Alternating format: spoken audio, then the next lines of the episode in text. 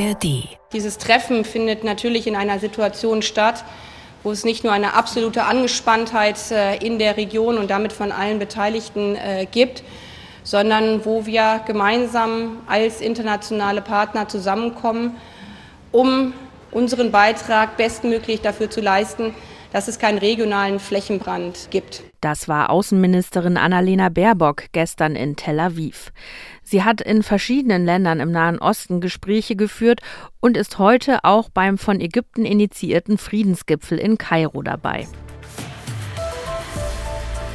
was Journalistinnen und Journalisten aus unterschiedlichen Medien über die politischen Anstrengungen denken, den Konflikt zu beruhigen. Darauf schauen wir jetzt im Standpunkte-Podcast von NDR Info. Heute mit Janine Artist. Am Samstag, den 21. Oktober. Hallo. Rike Havertz, internationale Korrespondentin von Zeit Online, lobt Außenministerin Baerbock für ihre Besuche in Jordanien, Israel und Libanon.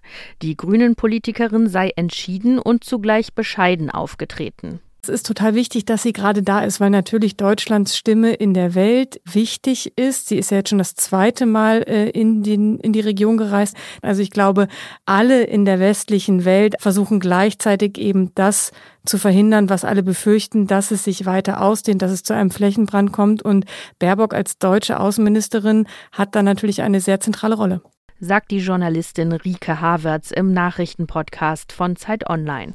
Die Frankfurter Allgemeine Zeitung blickt darauf, was die vielen Gespräche bringen können und würdigt erste Erfolge. Die rege Diplomatie, die sich in Nahost in den vergangenen Tagen entwickelt hat, kann realistischerweise vor allem bei zwei Themen Wirkung entfalten. Bei der Organisation humanitärer Hilfe für den Gazastreifen und bei der politischen Abstimmung in der Region. Beides sollte man nicht geringschätzen. Es wäre in niemandes Interesse, schon gar nicht in dem Israels, wenn die Zivilbevölkerung in Gaza nicht mit dem Nötigsten versorgt würde.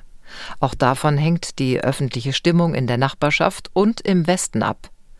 Und es ist sinnvoll, wenn westliche Minister und Regierungschefs sich um Deeskalation bemühen. Dass der Krieg in den ersten beiden Wochen auf die Hamas und Israel begrenzt werden konnte, ist nicht selbstverständlich. Die Taz mahnt an, in den Bemühungen, den Konflikt zu begrenzen, nicht nachzulassen. Ein Segen, dass es Israels Regierung nicht eilig hat mit der Bodenoffensive. Ein Segen auch die internationalen diplomatischen Anstrengungen. Seit Tagen geben sich Chefdiplomatinnen und Spitzenpolitikerinnen die Klinke in die Hand. Sie sollten nicht damit aufhören.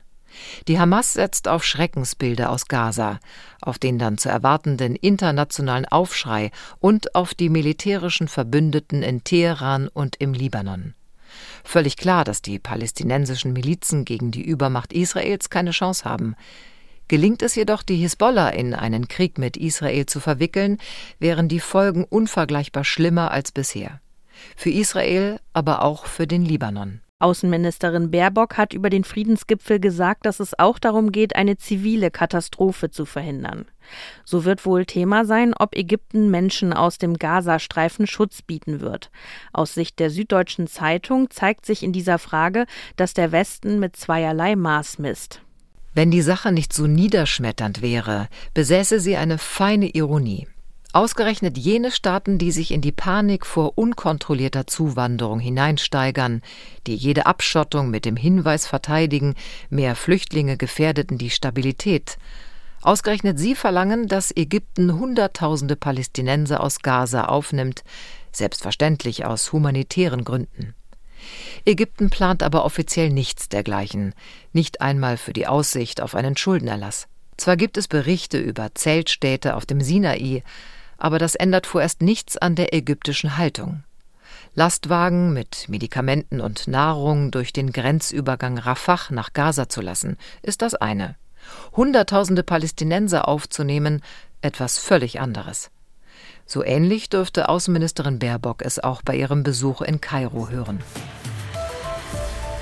Das waren die NDR Info Standpunkte für heute mit Meinungen aus verschiedenen Medien. Die nächste Ausgabe gibt's Montag. Ihr könnt den Podcast auch abonnieren, zum Beispiel in der ARD Audiothek. Einen schönen Samstag wünscht Janine Artist. Ein Podcast von NDR Info.